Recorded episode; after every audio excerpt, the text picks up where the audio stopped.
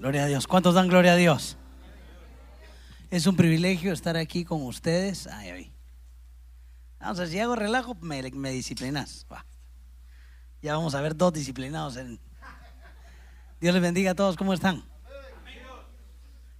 Sí, voy a lograr mi... Sí, sí, cuando termine, estar tranquilo, voy a orar, voy a orar y vamos a ponernos delante de Dios para que tengas ahí tiempo para hacer. ¿Cómo están, hermanos? Eh, yo quisiera que me, me acompañaran a orar, porque creo que el Señor está en este lugar, yo lo sentí, está muy linda la, la unción que el Señor nos ha regalado en esta casa y, y hay que aprovecharla, pidamos al Señor que no nos vaya a permitir perderla de ninguna manera, ¿verdad? Eh, ¿Por qué no me acompaña a orar y vamos a pedirle para que el Señor nos hable y que selle este servicio que Él nos trajo aquí, ¿verdad? Y que nos hable también. Padre, en el nombre de Jesús, ahí ayúdeme, abra su boquita y dígale, Señor, háblanos, Señor, te lo pedimos. Necesitamos tu palabra, necesitamos tu rema en nuestra, en nuestra vida, en nuestro corazón. Necesitamos, Señor, que venga tu Espíritu Santo y que nos selle con tu palabra, que nos enseñe, que nos dirija en el nombre de Jesús. Nuestra reunión es por ti, porque queremos más de ti, queremos ser sumergidos en tu presencia.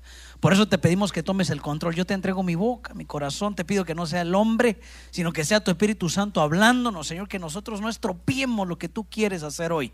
Te pido que todo razonamiento, todo pensamiento altivo que se levante contra tu voluntad pueda ser sometido bajo tu obediencia en el nombre de Jesús. Y atamos y ligamos toda obra del adversario, todo lo que, se, lo que se interponga en lo que tú quieres hacer. Hoy te pedimos que te muevas tu Espíritu Santo en cada rincón y que hagas tu voluntad.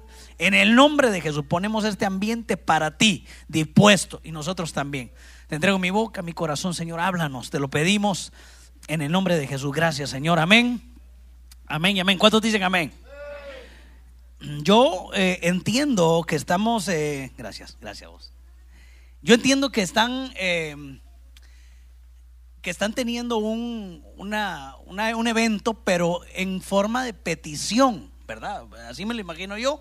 Yo leí por ahí inmersión total. Eso quiere decir como que estamos pidiendo que Dios nos sumerja, nos llene con el Espíritu Santo. Y entonces me llama la atención porque quiero, quiero platicar con usted, pero antes de platicar, quiero que lea conmigo para entrar por algún lado, porque este tema es, hermano, es, es largo y tendido, dicen por ahí, ¿verdad? En 2 de Corintios, capítulo 1, versículo 21. Y vamos a ver, vamos a ver si no arruino esto desde el principio. ¿Qué le dije? Segunda de Corintios 1, 21 y 22. Va.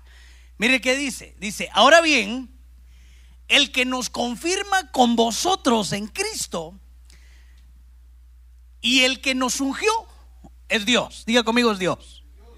Pero mire lo que me llama la atención. Quien también nos selló y nos dio el Espíritu en nuestro corazón como garantía. Entonces fíjese, pues, ¿por qué empiezo con este, con este versículo? Porque lo que quiero hacerle notar es que el Espíritu Santo viene a nosotros cuando creemos. Viene a nosotros cuando nos sellan en Cristo Jesús. ¿Cuántos creyeron en Cristo Jesús? Ya. ¿Cuántos son salvos por la gracia del Señor? Bueno, entonces usted ya tiene el Espíritu Santo y esta es la primera gran confusión. ¿Y cómo lo quito? No sabemos, ¿no? También lo, lo toco otra vez aquí. Ah, eso. Ustedes son muy, muy tecnológicos para mí. Pero, eh, ¿qué le estaba diciendo después de esta interrupción tecnológica? Ah, eh, nosotros cuando somos, cuando somos salvos, viene el Espíritu Santo dentro de nosotros. Dice, mire, dice, también nos selló y nos dio el Espíritu Santo. ¿Dónde? En nuestro corazón. Esto es importante para lo que le quiero enseñar. Nos lo dio en nuestro corazón como una garantía. ¿Verdad? Ahora, el primer error que cometemos muchos, hermano, y por lo menos yo lo cometí en, en el momento que, que me tocó vivirlo, es que pensamos que porque no hablamos lengua, porque no se ha manifestado un don, porque no se ha manifestado algo, hermano, eh, visible del Espíritu Santo, pensamos que no lo hemos recibido. Pero debemos de entender que hay, eh, hay dos facetas a la hora de hablar del Espíritu Santo y es la primera es que nos lo dan en nuestro corazón. Y cuando eso que nos dieron el corazón le empezamos a obedecer, lo empezamos a desarrollar, se va a manifestar y entonces ya no solamente va a estar en el corazón, sino nos va a inundar, nos va, va a salir, va a salpicar y entonces se empieza a manifestar con dones, se empieza a manifestar hablando en lenguas, se empieza a manifestar con milagros, se empieza a manifestar con todo lo que todos deseamos. Porque esto, lo, esto es lindo. ¿Quién, ¿Quién no quiere hablar en lenguas? ¿Quién no quiere profetizar? ¿Quién no quiere levantar muertos?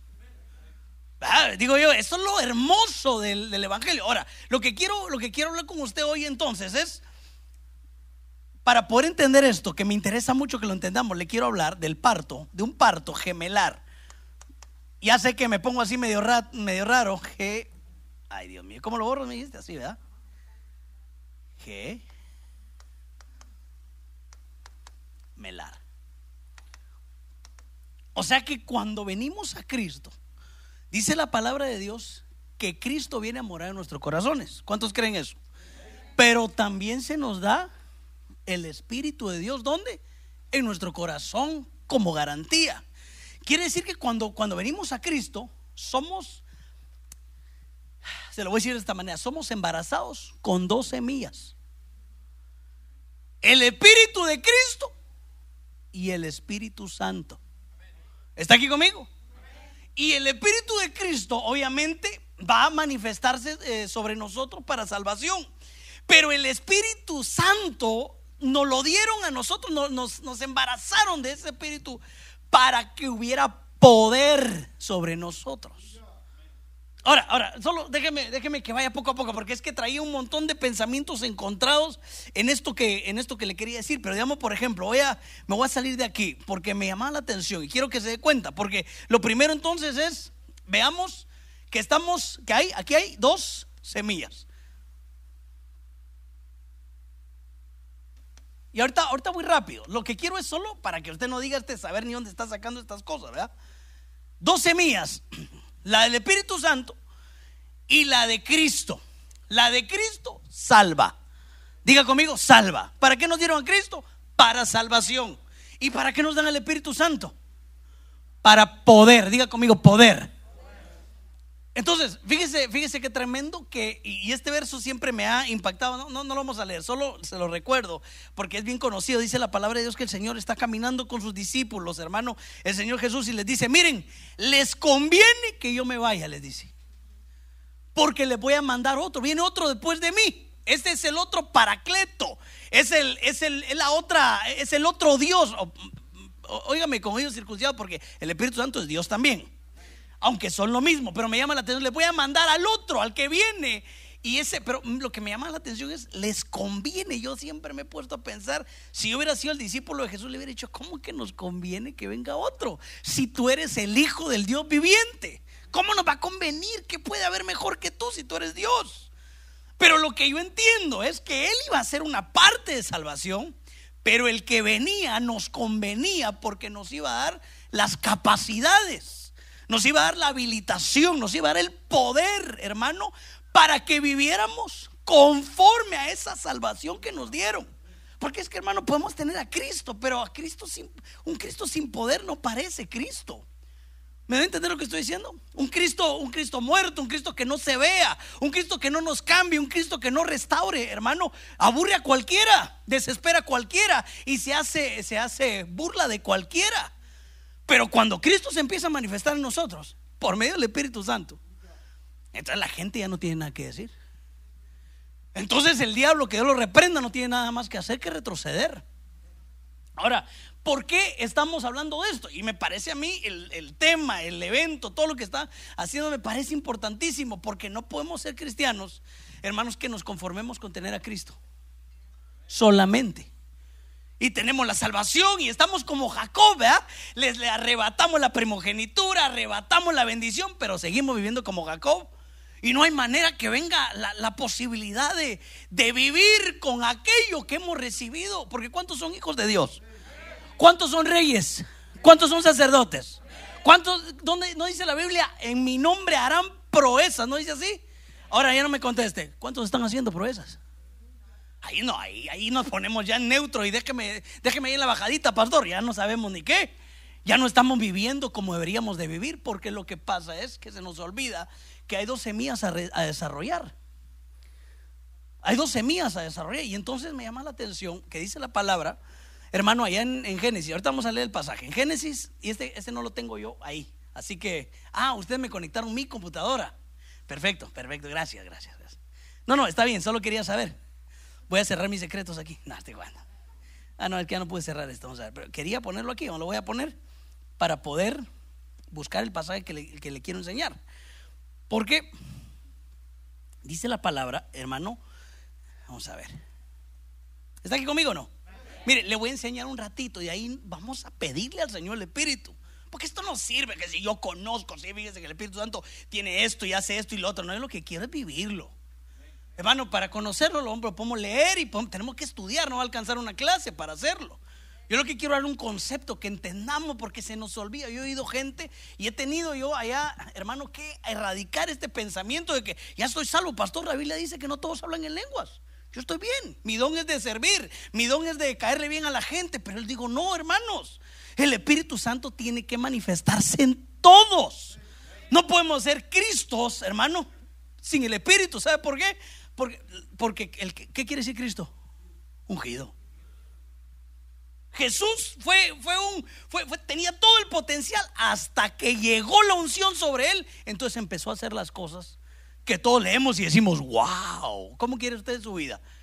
Que cuando la ve, lo vean diga, wow, o que solo digan, ah, este sí es cristiano, este dice que, dice que es cristiano, pero no se le nota, pero sí es cristiano. Este va a la iglesia, lleva 20 años en la iglesia, pero igual de bravo sigue, pero sí va a la iglesia. Hermano, mire, hermano, ¿está aquí conmigo o no? Yo sé que no venimos para que Dios nos dé. Dios ya nos dio suficiente. Y con lo que nos dio, yo, yo estaría agradecido toda mi vida. Y se la debo toda a Él. Pero sinceramente, queremos ver que Dios haga cosas en nosotros. O sea, uno llega, yo, yo, yo llego allá, en, allá donde el Señor me puso, tenemos todos los viernes familiares. Yo le digo, Señor, llevo 10 años predicando en la familia, pero yo quiero ver la bendición en mi casa. O sea, yo quiero ver que también yo empiezo a cambiar un poquito, que mi esposa me ame un poquito y yo amarla también a ella y que mis hijos, vean, no, no, no porque soy el pastor voy a pensar que ya están salvos, yo quiero que la, salvación también se manifieste en ellos. Y también que la, gente que llega, que, que, vea el fluir de la restauración. Pero eso no se puede hacer solo con llegar a la iglesia y decir yo soy salvo. Eso tiene que ser con la unción del Espíritu Santo. Entonces, cuando solo desarrollamos nuestra salvación, nos quedamos cojos tenemos que desarrollar la, salvación y también tenemos que desarrollar la unción que está dentro de nosotros. Fíjese, mire lo que le estoy diciendo. ¿Dónde está la unción? Dentro de usted, no hay excusa. Y este es, este es todo el punto, no hay excusa. Lo único que puede estar pasando es que tú no lo estés desarrollando. Pero ahí está. Es que pastor, llevo buscando. Sí, pero no llegas buscando lo suficiente. Porque si desarrolla la semilla del Espíritu Santo, se tiene que manifestar. Ahora, dice la palabra de Dios que cuando Adán, hermano, estaba allá en el huerto, el Señor dijo, no es bueno que el hombre esté solo. ¿Se acuerda? Este es hombre y figura de, nuestro Adán. Y dice la Biblia que lo, metió en un sueño profundo. ¿Se acuerda? ¿Y de, de dónde sacó a su, a su Eva?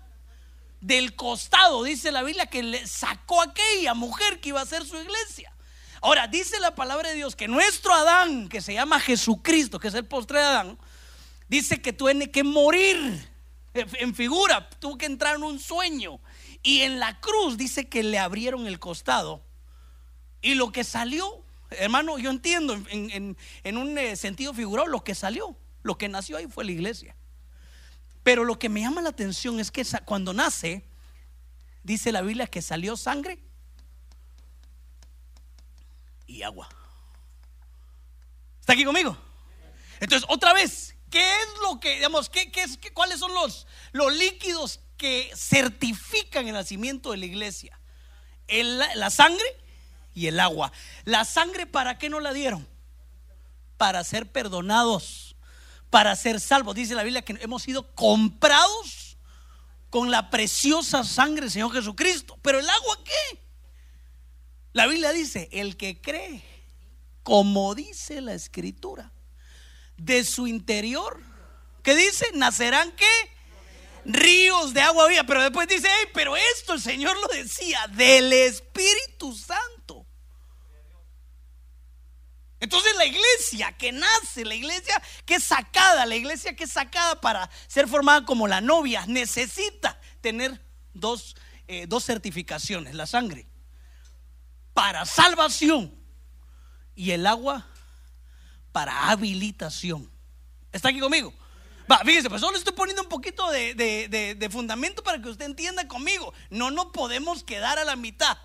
No nos podemos quedar solo con la sangre, porque nos dieron sangre para perdón, pero nos dieron agua para habilitación, para que seamos, hermano, para que seamos ungidos de Dios, para que hagamos proezas en Él, para que hagamos hazañas en Él, para que no seamos apocados. Ay, pastor, pero es que yo no siento, es que no es de sentir, es de creer. Por eso me gusta ahorita que estábamos que estaban terminando de ministrar, dice la Biblia, dice el que cree como dice la escritura, no es de que el que cree que se ve en el espejo y dice, yo creo que sí la hago, no, hermano. No la hacemos. Mire, óigame, óigame lo que le digo. No la hacemos. Diga conmigo, no la hago. Y cuando encuentre su debilidad, digas, fuerte soy. ¿Así dice la Biblia o no?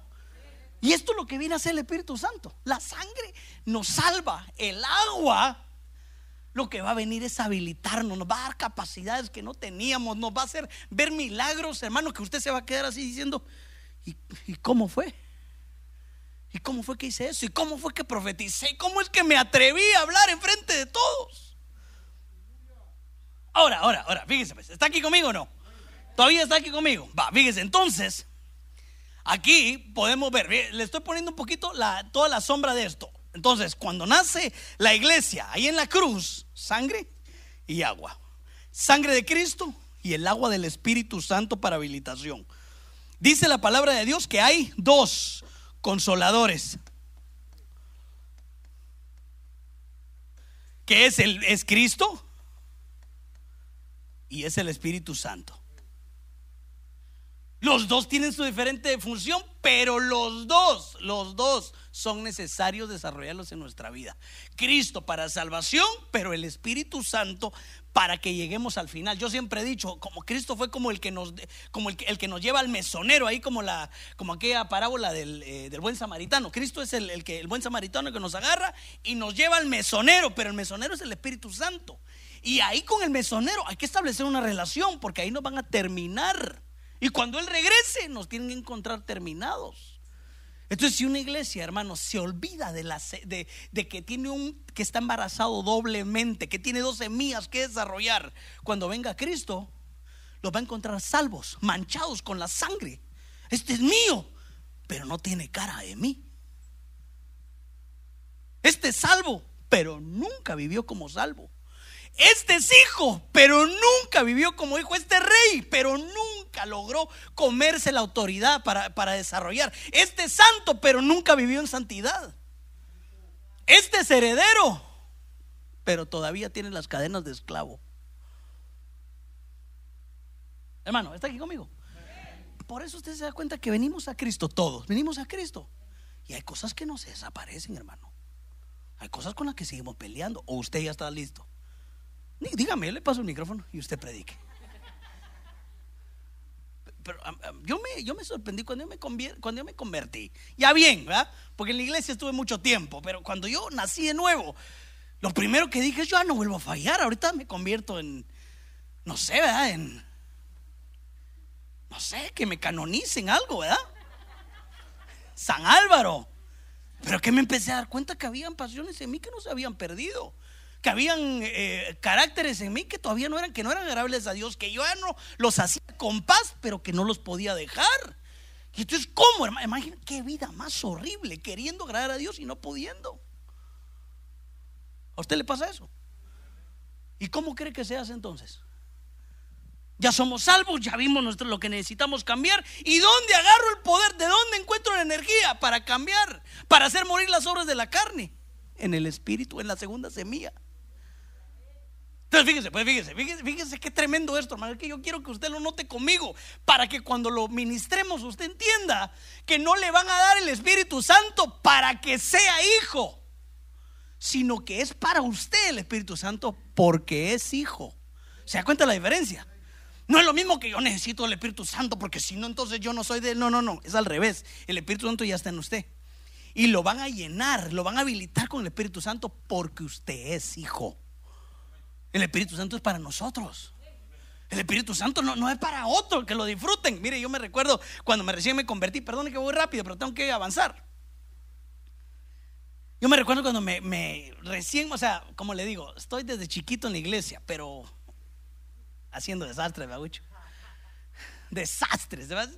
Bueno, ¿para qué le cuento? Mejor después, me, después voy a pedir que me ministre usted a mí. Pero cuando yo me convierto, yo empiezo a ver, hermano. Me, recuerdo que estábamos en los cultos lindos y de repente la gente profetizaba. Miraba hermanos que liberaban, hermano, de repente hermanos así endemoniados y una, una, gloria linda, hermosa. Tenía mis amigos que de repente, boom, profetizaban, hermano. ¿Y sabe qué? Al pastor Álvaro. Yo no sentía ni el aire acondicionado, hermano. Yo le decía, Señor, ¿y por qué a mí no?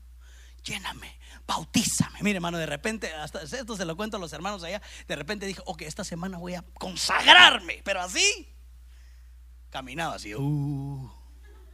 Según yo, consagradito llegaba al culto y dijo, sí, Señor, hoy me tienes que llenar. Si vengo, pero vengo fino hoy. Y nada, hermano, más, más seco, fíjese. Pero le estoy diciendo que me tardé cinco años pidiéndole, lléname, lléname. Y sabe que me caía mal, que yo no sé si el Señor ya me cambió, pero que llegaban otros nuevos y Dios los bautizaba así rápido, hermano. ¿Sabe quién fue el primero que me cayó mal? Flaco. ¿Te acordás del flaco? ¿Te acordás del profeta? Eric segunda, tercera vez llegó a la iglesia y profetiza así como ahorita. Dije, no, estos, estos hay complot contra mí. Yo te lo, yo hasta me enojé con el Señor. Le dije, Señor, te lo va pidiendo. ¿Cuánto este ni lo conozco? Este viene embarrándose del mundo. Y ya lo, ya lo bautizaste. Y yo. Y conmigo no hay nada. Pero lo que le quiero decir es que a veces, hermano, no llega cuando nosotros queremos. A veces pensamos, no, tal vez Dios no tiene conmigo, o tal vez nos conformamos. O el otro lado, el extremo, he visto que gente empieza a decir, no, no, eso ya pasó, es para el otro. Sí, lo empiezan a negar porque cuando lo desearon nunca lo recibieron.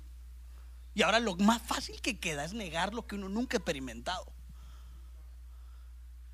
Pero yo me recuerdo que llegó un día, ¿te acuerdas que hubo una, temporada? Como su, su pastor era el que encargó la alabanza. Ahí nos tenía bien disciplinaditos a todos. Y me recuerdo que hubo una su temporada que puso a todos teníamos que dirigir por lo menos una vez. Y me recuerdo que pusiste a uno así, nuevo, hermano, así aquellos que hay que ponerlo así con misericordia, porque en lugar de componer el culto, dirigirlo lo van arruinando. Pero la cosa es de que yo entré y venía decepcionado, venía decepcionado. ¿Para qué le voy a decir que no venía decepcionado? Por esto mismo. Señor, te llevo pidiendo, no recibo nada, sigo viviendo mi misma vida, yo no veo el poder, yo quiero tener, o quiero dones, quiero darme algo, a mí quiero aportar algo. Solo me siento, solo el piano, solo la batería, quiero, quiero aportar algo espiritual en tu cuerpo. Yo leía y yo decía que teníamos dones todos y yo no los miraba. Yo tenía áreas y no la podía quitar. Quiero poder. La Biblia dice, ¿cómo se hacen morir las obras de la carne? Viviendo por el Espíritu. Señor, quiero eso. Y entonces, entonces llego y me recuerdo que entré al culto, más decepcionado, vi al hermano que estaba dirigiendo, dije, Señor, no solo vengo decepcionado, sino que ahora el hermanito este desentonado está cantando. Y estaba cantando, ¿verdad? Y de repente en la oración, Señor, usted sabe cómo le habla a uno, arrodíate ahí, ¿dónde estás? Me, me decía el Señor, me decía, me impulsaba. No, estaba desanimado arrodíate. Uno empieza a sentir, uno sabe cuando él está hablando. Yo antes me tiré, solo me arrodillé y empecé a hablar en lenguas. Hermano, ¿para qué le voy a mentir? No sentí que me levé y que en el tercer cielo amanecí y vi cosas que no le puedo contar, no. No, no, no fue así. Solo que, ¿sabe como que el Señor me dijo? Es ni es por tus ayunos, ni es porque querrás, ni es por nada, es porque yo te lo voy a dar. Mantenete, aferrate. Y entonces me, me habilitó, dele fuerte el aplauso al rey. Me habilitó, pero no voy a pensar que empecé a hablar en lenguas así como una, una hora, no. Dos palabritas, hermano. Hasta que, hasta yo me levanté ya después así. Y dije, yo, ¿será que no me las inventé? No, hermano, es que mire, hermano, mire, le voy a decir una cosa. A algunos les pasa así y a algunos no. Yo no digo que así le va a pasar a todos. Yo lo que le estoy diciendo y todo, todo lo que le estoy contando es para que usted lo busque. Porque al a nuestro papá, que es el rey de reyes y el señor de señores, dice la Biblia, que él da el espíritu sin medida, pero oiga, a los que se lo piden. Entonces, entonces, el espíritu ya te lo pusieron. Ahora lo que tenemos que es desarrollar esta semilla. Tenemos que desarrollarla, tenemos que pedirle al Señor, dame, eh, eh desarrollame. Quiero que, que, me llenes del Espíritu Santo. Y ahorita vamos a ver una cosa, solo le quiero dar el último ejemplo aquí. Hay un, hay dos hombres aquí que nacen en un nacimiento, porque le estoy hablando del parto gemelar, en un nacimiento de, de gemelos. Usted ha leído de Fares, el que rompió la brecha, ¿Se acuerda, de, ¿Se acuerda de ese? Dice la palabra de Dios, hermano, que salió primero, ¿quién salió? Fares, ¿verdad? Aunque el primero que sacó la mano y le pusieron el cordón escarlata fue Sara. Pero lo que yo quiero que se dé cuenta es, en un mismo, en un mismo vientre, había un embarazo gemelar, un parto, hubo un parto gemelar. Y el que sale primero, esta palabra aquí, mire, este Fares, si usted se va a buscar qué significa, quiere decir separar. Pero en el sentido de apartar, de consagrar, de, de, te voy a marcar para separarte entre todos. Eso quiere decir como tener una marca separativa, distintiva. Y aquí esta palabra Sara quiere decir brillar. Esto usted lo debe saber, porque esto está en la doctrina. Si se acuerda. Ahora, lo que yo quiero que se dé cuenta es que en este parto gemelar que tenemos, Cristo, que es Fares, sale, sale eh, primero rompiendo brecha y nos dice, este es mío. ¿Sí? Nos mancha y nos dice, hey, este es mío. Pero lo que debe de venir después es un nacimiento que nos haga brillar. Que nos dé gloria, óigame. Que nos dé, que cuando vean, no tengan nada más que decir que es Dios el que está operando en nosotros. Y eso no se hace diciendo que tenemos a Cristo, eso se hace con una vida en el Espíritu Santo, donde el Espíritu Santo se empieza a manifestar no solo con dones, sino con vida. ¿Me están dando a entender lo que estoy diciendo? Va, entonces fíjese, pues, fíjese, déjeme, déjeme avanzar un poquito. Porque entonces, lo que quiero que se dé cuenta es cómo vamos a hacer que esta semilla, cómo vamos a hacer para que este para que esta semilla del Espíritu Santo también la demos a luz. Entonces tenemos que entender que Él se va a empezar a mover con impulsos. Dice la palabra de Dios ahí en Génesis, no sé si alguien me ayuda. Génesis, creo que es dos o tres, donde dice la canción que estábamos cantando ahorita, en el principio el Espíritu de Dios. ¿Qué dice? Se movía sobre las aguas. Ahora, pero fíjese, fíjese, fíjese. Había un mover. ¿Quién era el que se movía? Yo le pregunto, ¿se movía? ¿Y se arreglaban las tinieblas? ¿O se movían sobre las tinieblas? ¿Ah? Sobre las tinieblas. Ahí dice, ¿eh? ¿Lo, ¿Lo, tenés ahí, no? ¿Qué dice? Y la, tierra, y la tierra estaba desordenada y vacía y las tinieblas estaban sobre la haz del abismo y el Espíritu de Dios se movía sobre las de las aguas el Espíritu de Dios se movía sobre qué? Sobre lo que estaba desordenado y vacío, sobre las tinieblas. ¿Se da cuenta? Entonces, no necesariamente, no necesariamente que tengamos el Espíritu quiere decir que el Espíritu se esté manifestando. Entonces, ¿por qué, ¿por qué, le estoy diciendo yo eso? Porque entonces, ¿cómo vamos a hacer? ¿Cómo vamos a hacer desarrollar esta, este embarazo que le estoy diciendo? Porque va a haber un mover sobre tus tinieblas primero. Entonces en tu desorden, en lo que estás haciendo mal, vas a sentir un movimiento que te dice, perdona que te tengo confianza, ¿va? Pero yo sé que usted lo siente. De repente el Señor empieza a decir, eso no. Pero no, no nos está cambiando, solo nos está impulsando se está moviendo, nos está pidiendo que haya disposición, nos está pidiendo que, que, nos dispongamos a su mover. Porque cuando empezamos a ponernos al mover, cuando Él empieza, él, empieza a trabajar, todo se empieza a ordenar. Una vez, mire, una vez Él se empieza a mover, lo que quiere el Señor dar a entendernos es que lo, que lo que Él quiere es manifestarse en nosotros. Pero el problema es este, que cuando se mueve a veces nosotros no le obedecemos. ¿Se da cuenta lo que le estoy diciendo? Pastor, ¿qué me está diciendo? Que cómo, cómo hacemos para que, para dar este, este, para, ya dimos a luz a Fares, pero ¿cómo hacemos para dar a luz a, a, Sara ahora? Lo que vamos a tener que hacer es movernos conforme al mover del Espíritu Santo. Dejar que Él se mueva y cuando Él te diga eso no lo hagas, no hacerlo. Va para la derecha, hacerlo. Ora por aquel. Hermano, mire, mire, son cosas, son lecciones que uno va aprendiendo. A mí me hubiera gustado aprenderlas antes de ser pastor, sinceramente se lo digo. Pero de repente a veces uno está predicando y el Señor se mueve como Él quiere y como Él hace, hermano. A veces uno siente que lleva el mejor, la mejor prédica y no se convierte ni las moscas. Y cuando uno siente que no dijo nada, ahí toda la gente pasa sin que la llamen. Y yo me recuerdo que el Señor me empezó a decir, ora por aquel y decirle eso. Y yo entonces, ay, ay, me da, me da, porque me daba miedo. Porque, y si le digo lo que no, y si me equivoco, y si salgo como aquel profeta, Señor, bendice a este niño. Y la hermana, hermano, perdone, son gorditos. Dije, ¿y si hago un ridículo de esos? Y si hago, y si hago una de esas cosas, pero ¿sabe qué entendí? Que equivocarse tenía que pasar.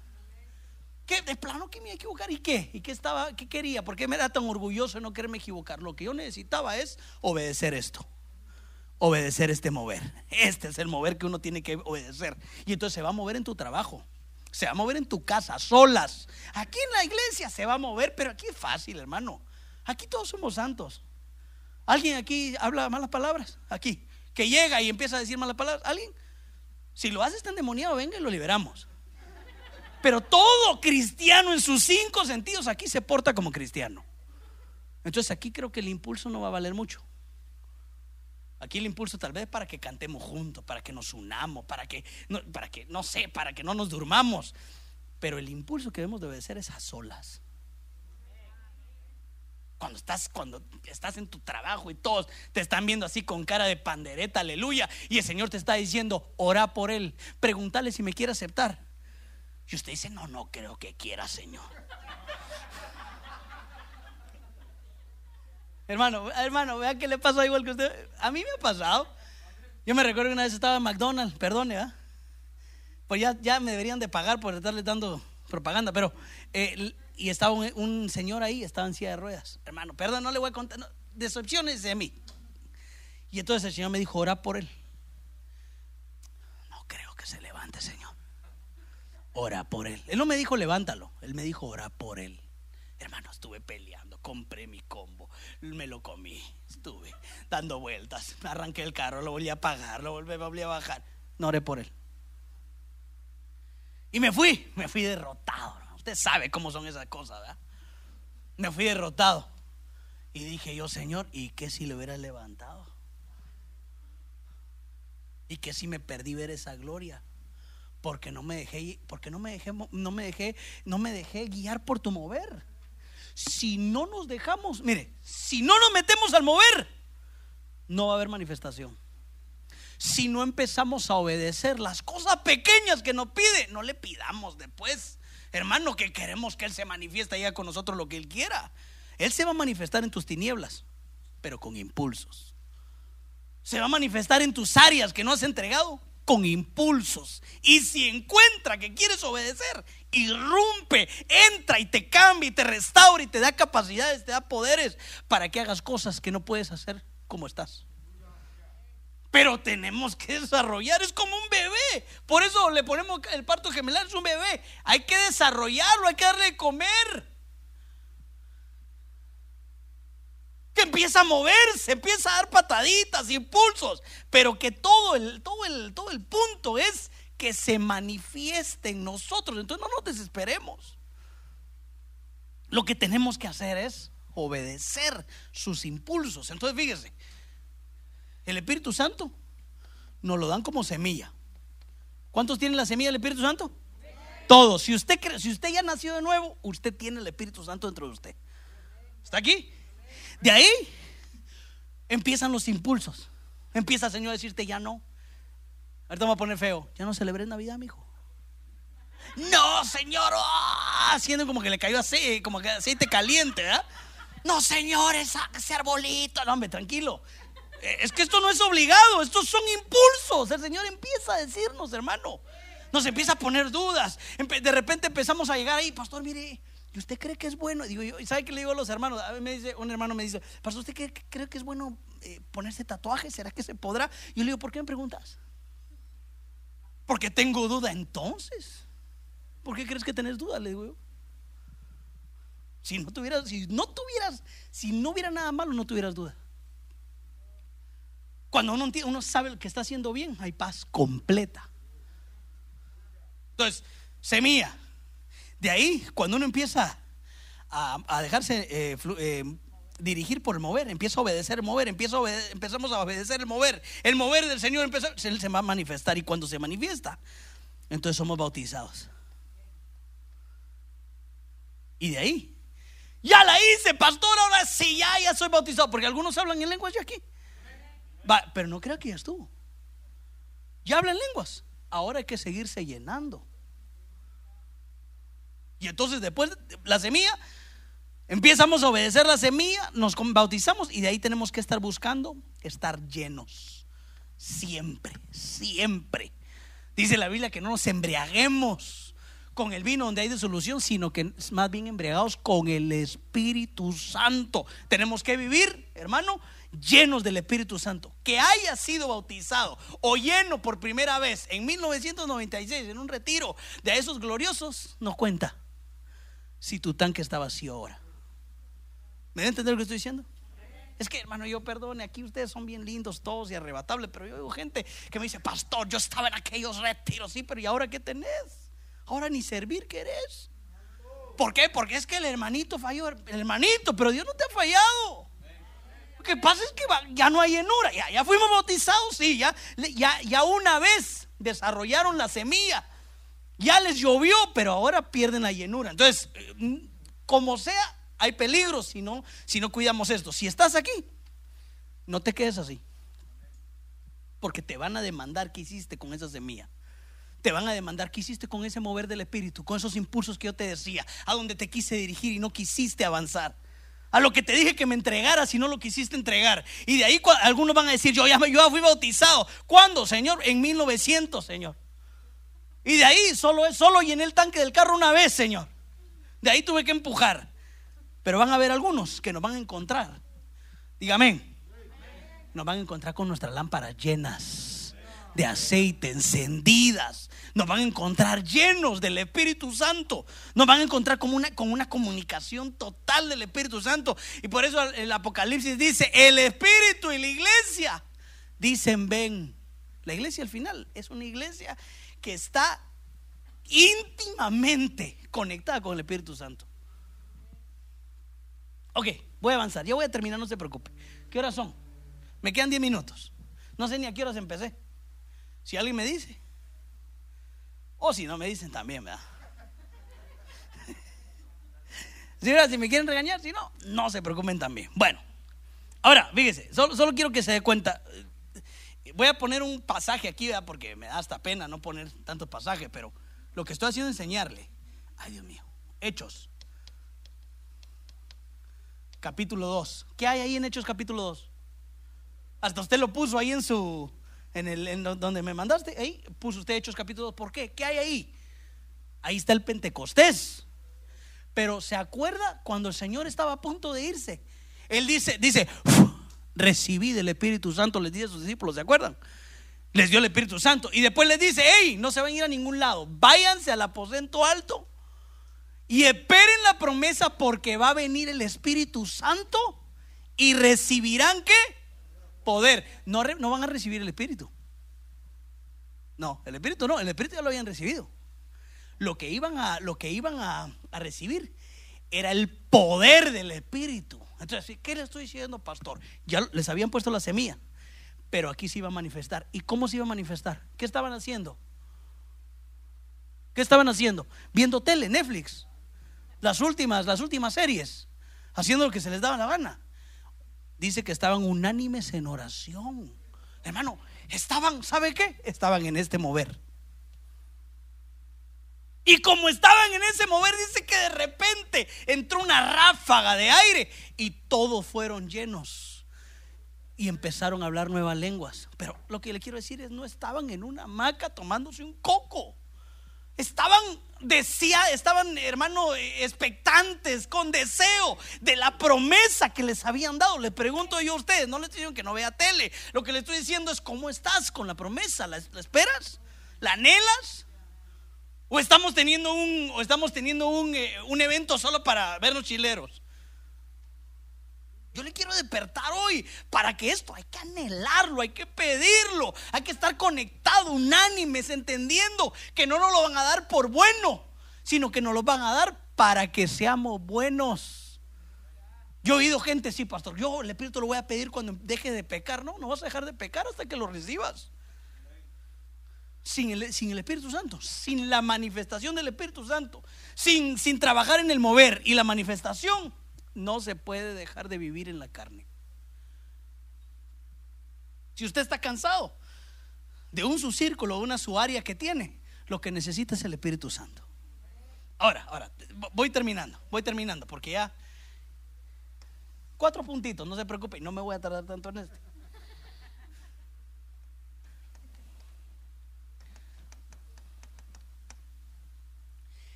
Le voy a poner solo aquí algunos ejemplos. Mire, Dice la palabra de Dios que Dios le habla a Noé y le dice, construyete un arca. ¿Se acuerda? Esa arca figura de quién es. Diga conmigo, Cristo. Pero usted se da cuenta que se meten al arca él y su familia, cae el juicio, ellos son elevados. Y yo le pregunto, ya, está el diluvio en todo. ¿Son salvos? ¿Los guardaron en medio del diluvio? en medio del castigo sobre toda carne, ellos están salvos, a salvo sí o no. Pero están viviendo entre animales. Pero están viviendo incómodos dentro del arca. ¿Está aquí conmigo o no? O sea, imagínense, imagínense, imagínense. Que la salvación hubiera sido que viviera toda su vida Noé ahí dentro del arca. No se murió, fue salvo o no, pero dentro del arca. O sea, que miraba para acá la jirafa Miraba para allá el oso, miraba para allá, hermano, imagínese el olorcito, imagínese la incomodidad. Yo le, solo imagínese conmigo un poquito. ¿Usted cree en la Biblia o no? Yo no me imagino que haber sido cómodo. No era cómodo, era la salvación, era el medio de salvación. Pero ¿cuál era la esperanza de Noé? Que iba a entrar a una nueva vida. No era, el arca no lo era todo. Y entonces, ¿cuándo fue que pasan del arca a la nueva vida? Cuando llega la paloma. Y en su, y en su pie dice que tenía una, rama de olivo, ¿era verdad?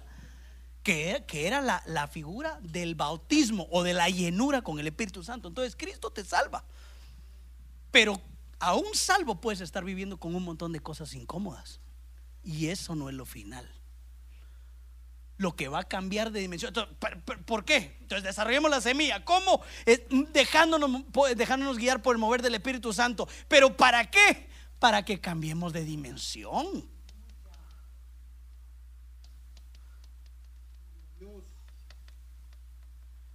Para que no vayamos a estar viviendo como salvos, pero todos, todos eh, eh, ¿cómo se llama? Limitados todos, todos angostos, sin poder disfrutar la nueva vida, nuevo, la, nueva vida en Cristo. Jesús sabe cómo. Es como el pueblo de Israel. Lo sacan de Egipto y cruzan el Mar Rojo. ¿Ya son salvos o no? ¿Ya son libres o no? ¿Era el desierto la última parada? En el desierto. ¿Había bendición en el desierto, sí o no? Sí, pero no lo era todo. ¿Qué prefiere usted? ¿Desierto o Canaán? Bueno, en Cristo nos, meten al desierto. Pero para entrar a Canaán necesitamos la llenura con el Espíritu Santo. Entonces, yo, usted se puede quedar toda su vida en el desierto. Se puede quedar toda su vida en el desierto si no entendemos esto. Que hay dos partos. Que hay dos semillas en nosotros. Se puede quedar en el desierto, hasta bendecido, porque la Biblia dice que el pan caía. El Señor los defendía los enemigos. La Biblia dice que eh, la roca los seguía, les daba agua, los pies no se hinchaban. O sea, hay bendición, pero hay gente que se acomoda con esa bendición. Pero Dios no quería eso. Dios quería que entraran a una tierra donde manaba leche y miel, una tierra de bendición, de fruto, de gloria. Entonces, ¿para qué? ¿Para qué esto? ¿Para qué la llenura del Espíritu Santo? ¿Para qué dejarnos mover? ¿Para qué entender que hay una semilla que desarrollar? Porque si no, no entramos a la dimensión que Dios quiere, eh, eh, a la que Dios quiere llevarnos. El desierto, hermano, era nada más un puentecito para llegar a lo que Dios quería. La Biblia dice que eran 11 jornadas de camino. Y el pueblo lo hizo 40 años. Porque no se dejaba llevar por el mover. Ellos seguían, querían los pepinos, querían los ajos, querían seguir viviendo como perdidos, pero salvos.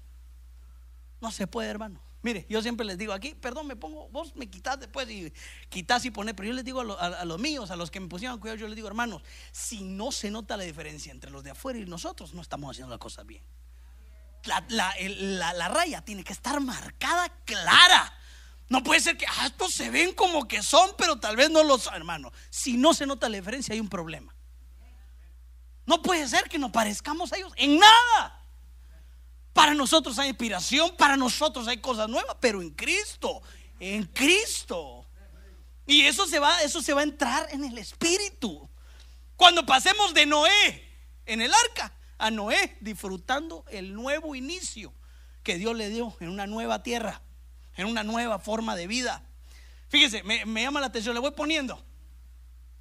Tal vez ya alguien me ayuda ahí buscando los, los versículos para que no, la de la paloma, Había un, paralítico que me llamó la atención.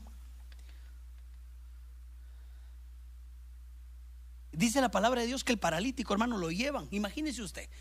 Hermano, ¿está aquí conmigo? Regáleme los tres minutos que me quedan. Usted es el paralítico ahorita. ¿Está aquí conmigo?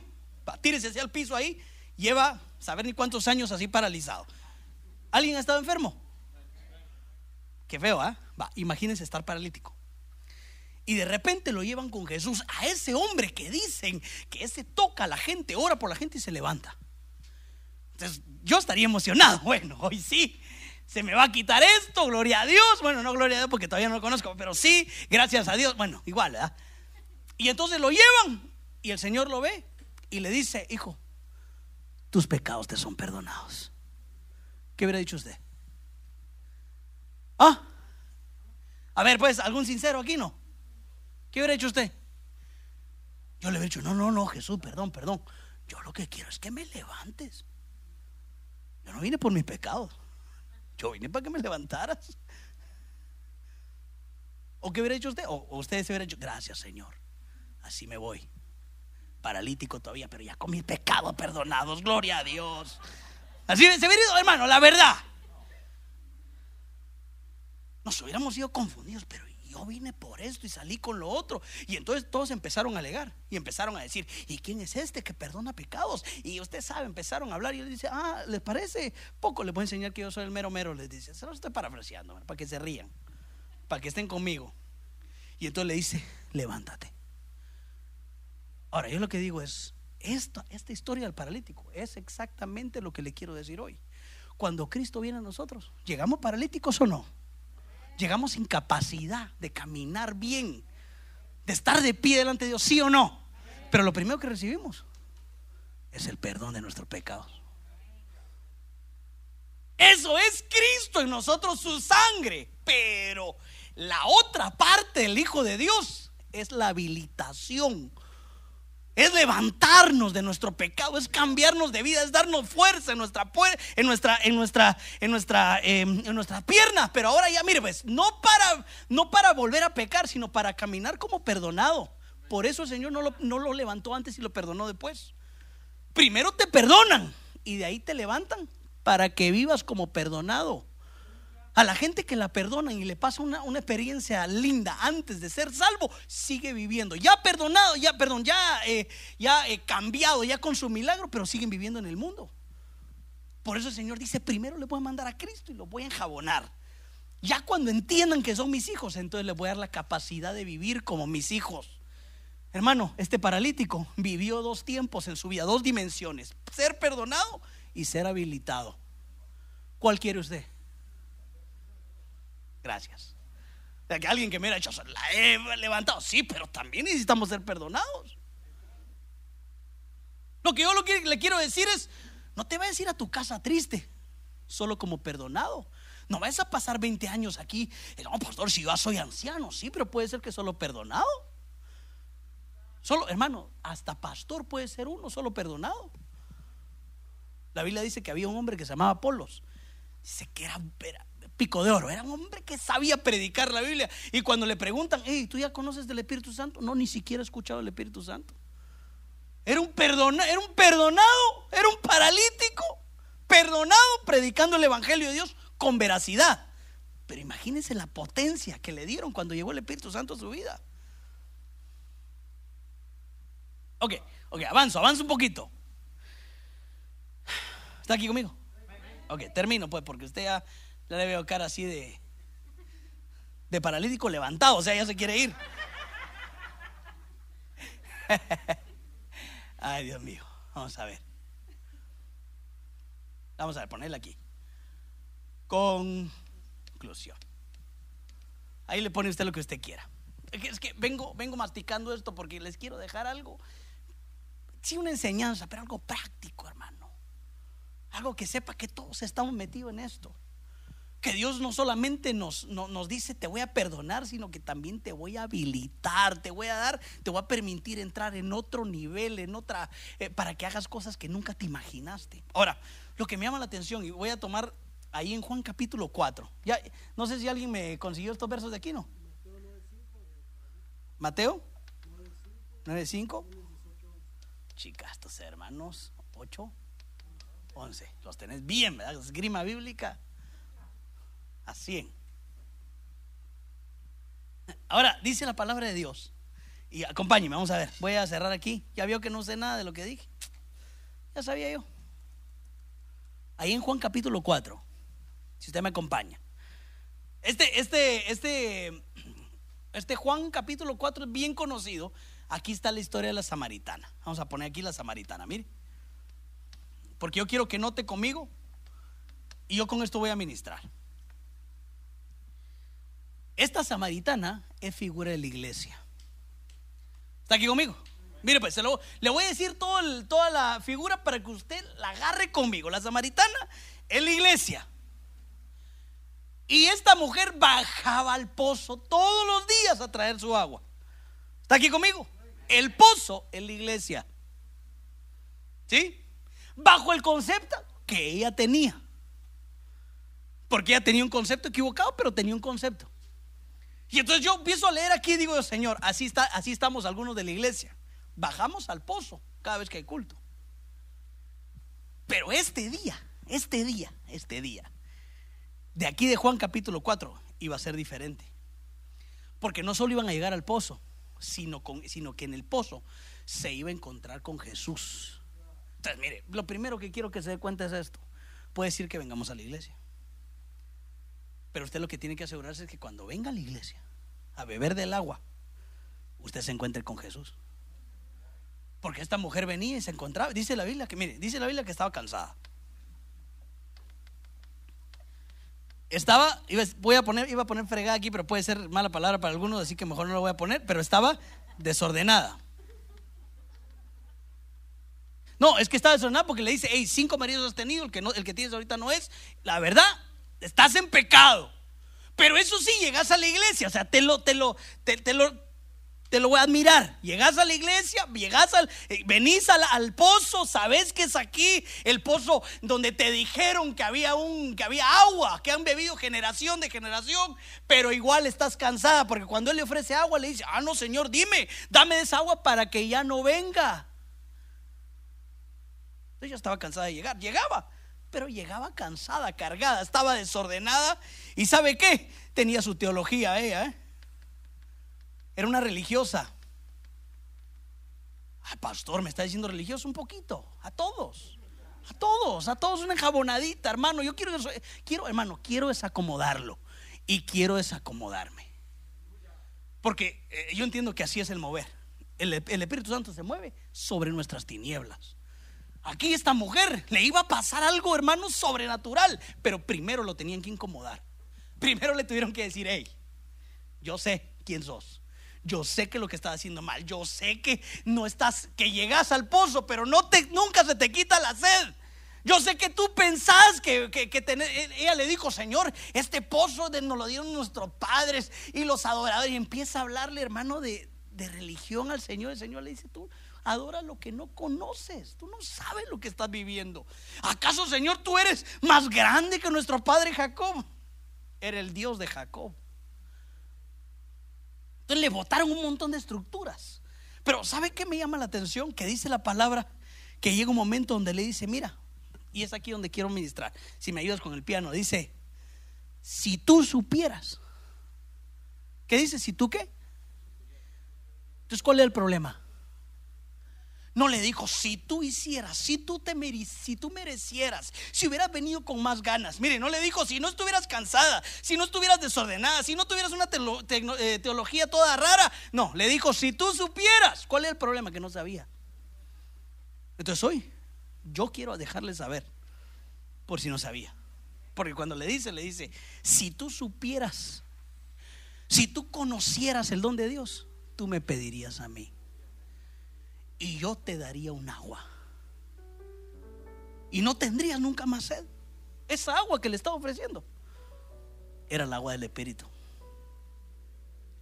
Él estaba, ¿sabe qué? Le estaba, le estaba ofreciendo al Espíritu Santo.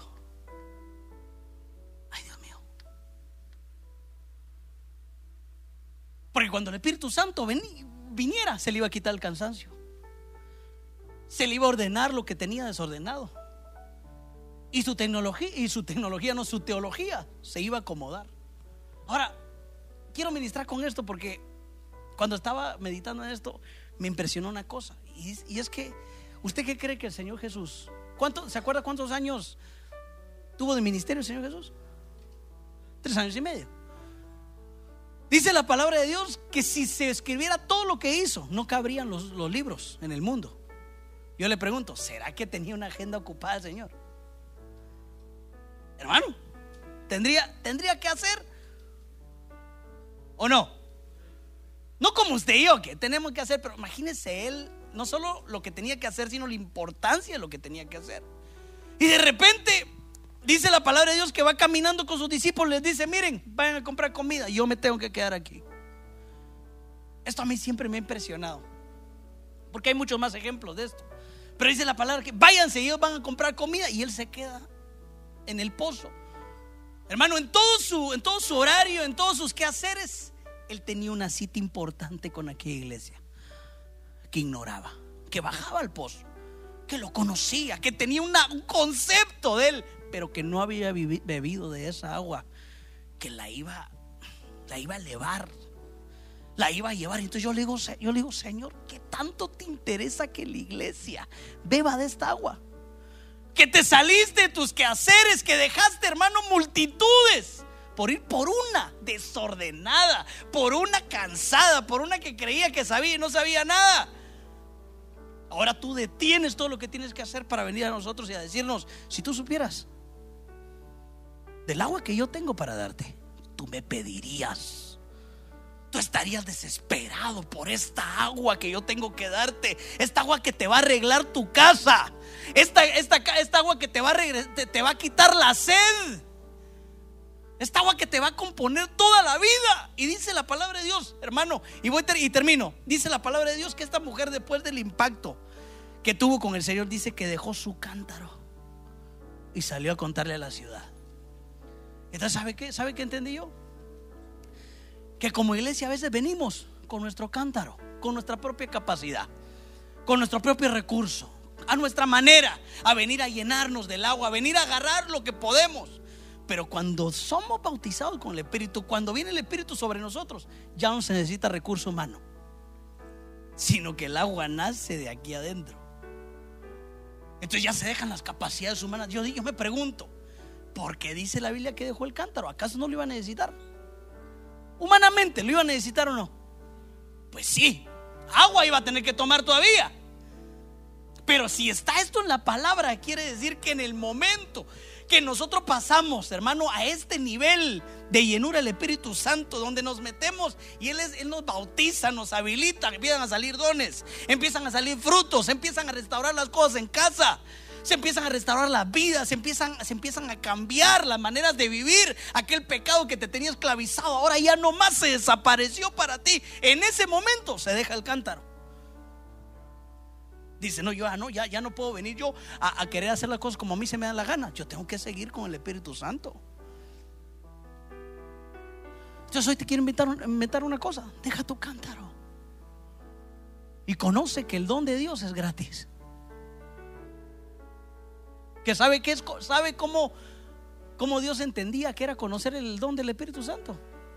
Pedírselo. Si tú lo conocieras, me pedirías. Entonces, si no se lo pides, es porque no lo conoces. Porque no lo entiendes. El Espíritu Santo es para nosotros, hermano. Es para ti. Pastor, usted no me conoce. Mire, yo hago esto y luego sí. Por eso te estoy diciendo. Para que dejes de ser un paralítico salvo. Para que dejes de ser un Noé con todas las limitaciones del arca para que dejemos de ser solo salvos, pero que no se nos dota. Jacob con toda la bendición, pero sin un caminar que nos marque, que, que marque nuestras generaciones, hermano. Póngase pie donde está, déjeme orar.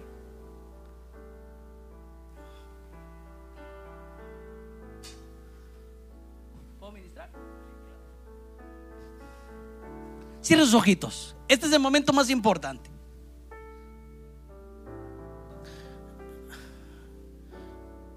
Este es el momento más importante porque es usted y Dios. Es el momento donde el Señor hoy detiene todo lo que hace para venir aquí. Y para venir a decirte, si conocieras el don, me pedirías de esa agua que tengo para ti. Es agua que me detengo para aquellos, para dárselas para aquellos que me la piden, aquellos que me buscan. Aquellos sí, desordenados, sí, cansados, sí, tal vez como con un montón de problemas, pero es para usted el agua. Es para usted esos ríos de agua que nacen en nuestro interior y saltan para vida eterna. Para usted es el bautismo, para usted es la llenura que lo va a habilitar, que le va a dar dones, le va a dar lenguas, le va a dar don de milagros le va a dar lo que, lo que Dios le haya dado ya, lo que Dios le haga manifestarse en usted.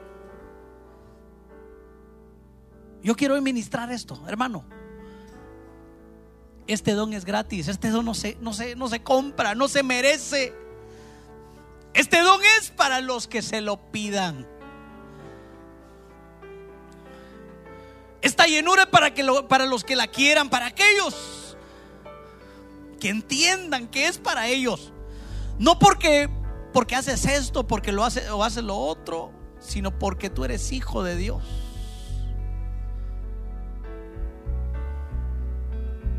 Hoy nos toca hacer como la samaritana, para que tome sentido el esfuerzo que hacemos,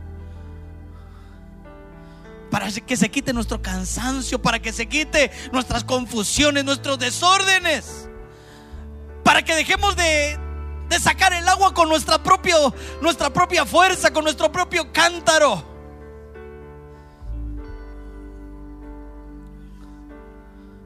Para entender que es por medio del Espíritu Santo. Todo lo que queremos hacer por medio del Espíritu Santo. Hay un río que está dentro de ti, que está esperando que que lo avives, que lo pidas, que lo, que lo abras. Que te inunde. Levante sus manos al cielo. Yo quiero, yo quiero ministrar un, un momento más. Yo sé que ya nos pasamos del tiempo, pero vale la pena. Si supiéramos, ay hermano, si supiéramos lo que eso trajera a nuestra vida, si supiéramos lo que el Espíritu Santo quiere, el Espíritu se está moviendo, hermano. Disponte a Él, disponte a su mover, a su fluir. Si llevas años en el Evangelio y todavía no ha pasado a la otra dimensión, es el momento para que te desesperes. Es el momento para que le digas, Señor, dame el Espíritu. Ya no quiero más vivir como perdonado solamente. Quiero vivir como un perdonado, pero que esté habilitado también, que tenga poder para ser testigo, para ser un embajador digno. En el nombre de Jesús. En el nombre de Jesús yo vengo abriendo una puerta para que seas lleno, una puerta para que venga un deseo por el Espíritu Santo, para que vengan dones que habías estado deseando, que habías estado pidiendo, que se destape con los dones con los que Dios ha dotado esta casa para su edificación.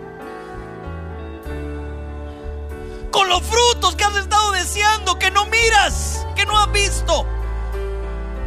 Con la restauración que anhelas, con el cambio que anhelas.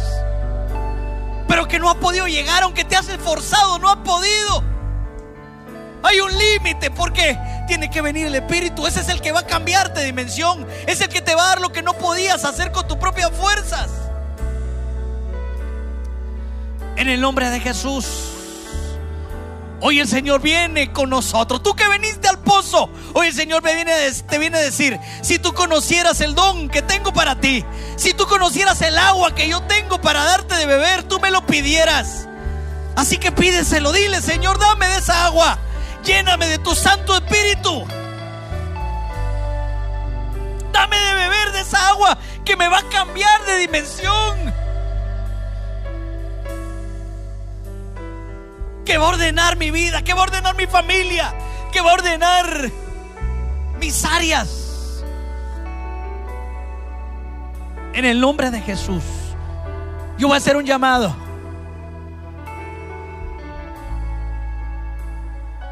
Si deseas con todo tu corazón algún don, si le has estado pidiendo al Señor ser lleno del Espíritu Santo, pero así de verdad, y el Señor ha hablado a tu corazón hoy.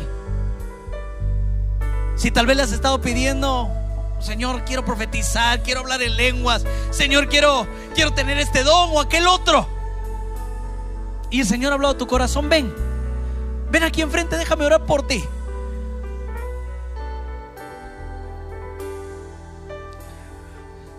Lo que yo tengo que hacer, este es mi trabajo como ministro. Es edificar mi trabajo como ministro es destapar, es, es declarar sobre usted, es habilitar, pero no con mi fuerza, sino con el Espíritu. De lo que el Señor me ha dado a mí, de eso. De lo que el Señor ha puesto en mi manto, de eso. En el nombre de Jesús. Que el fluir de tu Espíritu Santo venga sobre nosotros. Sí, Señor. Sabemos que somos como la samaritana, desordenados aún, con un montón de, de áreas, de problemas, con un montón de cosas que no cambian, cansados tal vez, frustrados, tal vez dañados, Señor. Tal vez te fallaron, tal vez te lastimaron. Pero hoy dile al Señor, Señor, quiero de esa agua. Dame de esa agua, yo creo. Dame de beber de esa agua. Esa agua que va a venir a cambiar mi vida. Esa agua que me va a venir a dar capacidades que no tengo. Capacidades para agradarte, capacidades para edificar. Capacidades para vivir una nueva vida. Capacidades para parecerme a ti, Señor. Esa unción que rompa yugos. En el nombre de Jesús. Si hay alguien más que no ha pasado, ahí está en su lugar peleando tal vez. Venga, venga, déjenos orar por usted. Hoy el Señor se empieza a mover. Hoy el Señor se está moviendo. Obedécele. Obedécele a sus impulsos. Obedécele a lo que Él te está llevando. Porque se quiere manifestar, te quiere cubrir, te quiere llenar. En el nombre de Jesús. Señor, muévete. En el nombre de Jesús, Padre Santo, mira lo que te piden tus hijos. Mira el anhelo del corazón de cada uno. Habilítalo, Señor, en un fluir profético, en un fluir de hazañas, de milagros. De Jesús. Que se muevan tus dones. Que se muevan tus frutos en medio de tu pueblo. En el nombre de Jesús, Señor. Eso es. Si estás aquí enfrente, habla con tu Dios, dile, Señor, yo quiero, dame de beber. Muévete en mí. Haz como tú quieras. Muévete en mí. En el nombre de Jesús. Señor, te lo pido, Padre Santo. Abre, Señor, esas aguas de tu Espíritu Santo que se empiece a mover. Que venga, Señor, para habilitar, para llenarla de poder. Para reparar lo que sus manos no pueden. Para cambiar lo que no puede con sus propias fuerzas. En el nombre de Jesús. Para que vivamos una vida en ti, Señor. No solo como perdonados, sino como poderosos en ti. Para hacer proezas. En el nombre de Jesús yo vengo habilitando tus manos. Vengo habilitando, despertando los dones que Dios ha puesto en ti para edificación. En el nombre de Jesús. Para que entres a la nueva dimensión que Dios tiene para ti. Una dimensión de poder, una dimensión de vida. Una dimensión de vida. Una dimensión de vida. En el nombre de Jesús. Una dimensión de milagros. En el nombre de Jesús, una dimensión donde se vea lo que estás haciendo en nosotros. Una dimensión de cambio de naturaleza. Una, una dimensión de liberación, una dimensión de dones. En el nombre de Jesús, habilita, habilita los dones, Señor, en el nombre de Jesús. Habilita, Señor, cada don que ha puesto. Despierta los frutos, despierta los dones. Despierta. Que vengan las experiencias. Que vengan las experiencias. Que venga tu Espíritu Santo, Señor, a moverse en nosotros.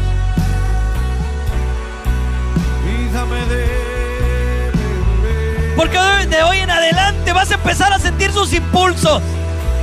Vas a empezar a sentir su mover. Obedécele. Porque Dios se va a manifestar. Porque Dios te va a meter, te va, te va a bautizar en Él, te va a llenar de su poder. Va a llenar tu vasija de aceite. Y lo que has soñado, lo que has, lo que te ha prometido, lo va a cumplir. En el nombre de Jesús. En el nombre de Jesús. Levanta tus manos al cielo y cantemos al Señor.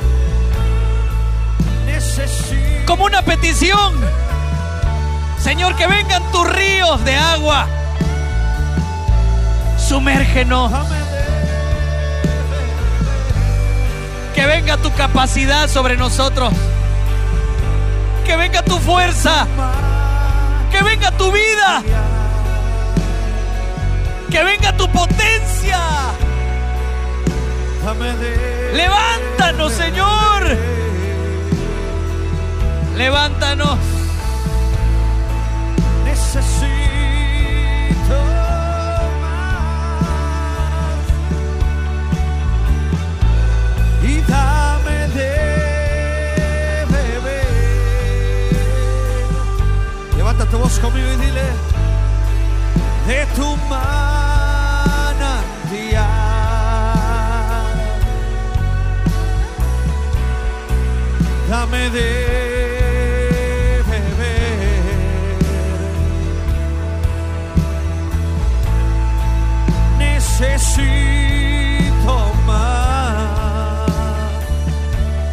voz conmigo, iglesia, y dile, hoy dame de beber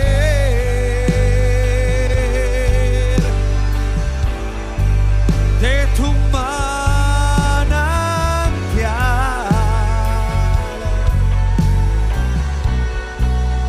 Dame de beber. Hoy necesitamos,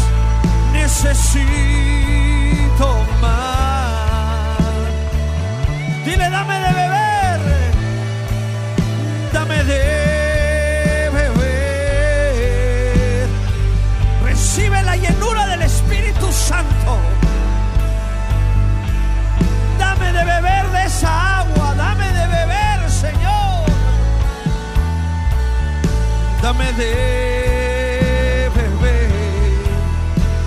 Y riquita trara shirabanta que toto trara rara baikira. Recibe de esa agua, recibe de esa agua. Dame de beber, dile. Dame de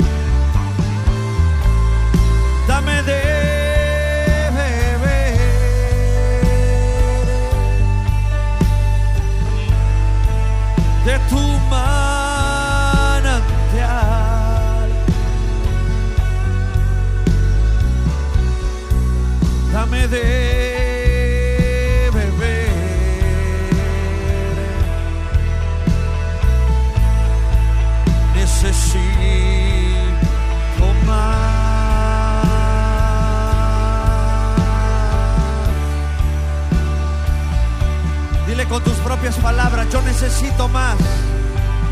Necesito de esa agua. Oh, rocota, trarra, baba, baba, baba, ikira. Escucha, Señor, escucha. La voz de tu pueblo. Queremos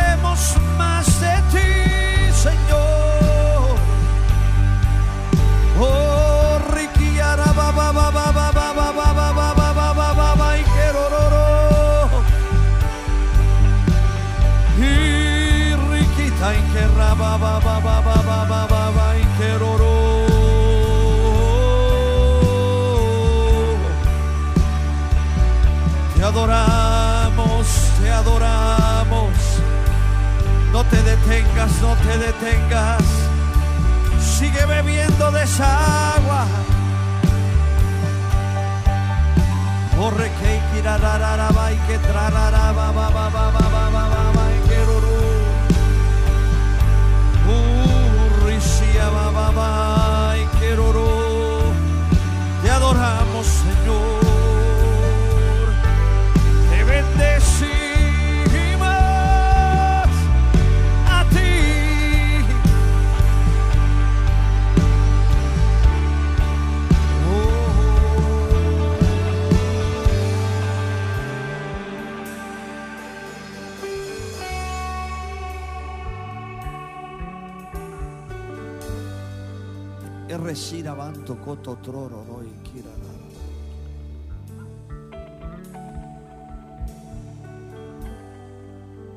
Y yo por cuanto soy un hombre que está bajo autoridad, vengo levantando mi mano y habilitándote para que fluyan en ti todos los dones. Señor, nosotros tomamos esta palabra, Señor, esta enseñanza y la sellamos y la activamos hoy en el nombre poderoso de Jesús.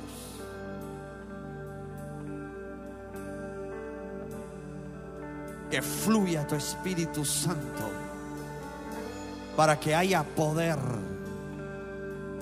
en cada uno de nosotros.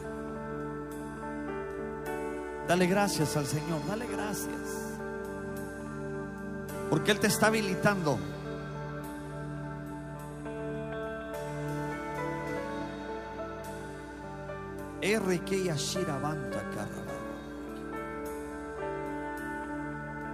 Gracias. Sello esta palabra en tu corazón.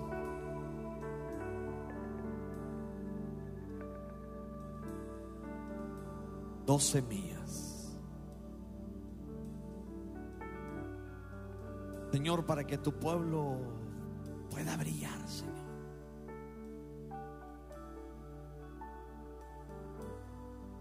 Ahora yo te invito a que levantes tu mano derecha ahí donde estás. Que tú la direcciones hacia el pastor Álvaro. Señor, y nosotros te damos gracias por la vida de tu siervo. Señor, yo te pido que tú le bendigas, que tú le guardes. Yo te ruego, Señor, en el nombre de Jesús, que tú bendigas su casa, su familia, su simiente, Señor, en el nombre de Jesús.